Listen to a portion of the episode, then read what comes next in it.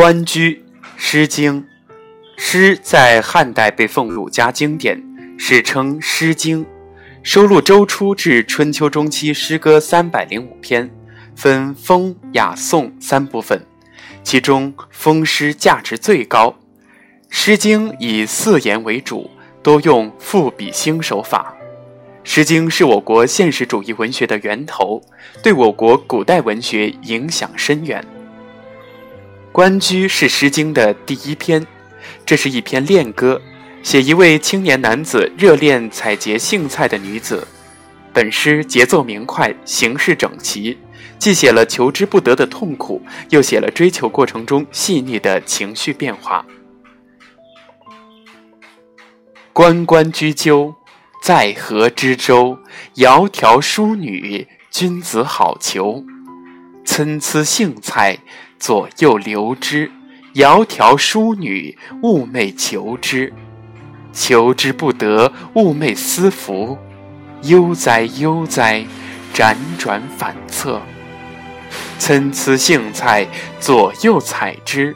窈窕淑女，琴瑟友之。参差荇菜，左右芼之；窈窕淑女，钟鼓乐之。在河里的小岛上，雄雌雎鸠在相互应和唱歌。娴静温柔的好姑娘，真是我理想的恋人。长长短短的荇菜，她在那里左边右边的忙着采摘。娴静温柔的好姑娘，醒着或睡着。都在想他，追求姑娘很难实现，醒来梦里都在思念，思念啊思念，翻来覆去难以成眠。长长短短的荇菜，他采了左边，又采右边。娴静温柔的好姑娘啊，我弹琴奏瑟去亲近她。长长短短的荇菜。他右踩左踩，不停的踩。娴静温柔的好姑娘，我敲着钟，打着鼓，让她欢喜。关雎是君子淑女间爱的千古绝唱，永久存照的是淑女采摘荇菜的优美情态，君子对淑女的思慕与求之不得的烦恼。《诗经》运用的基本写作手法有赋比兴。赋是陈述、铺叙的意思。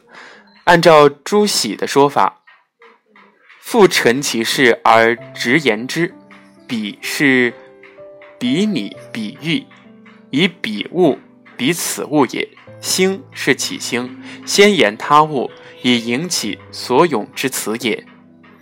《诗经》中有许多叠音词，这些词音律优美，状物描态。形象生动，如《关雎》中的“关关”，即是状关雎的名声；又如“杨柳依依，雨雪霏霏，灼灼其华”等。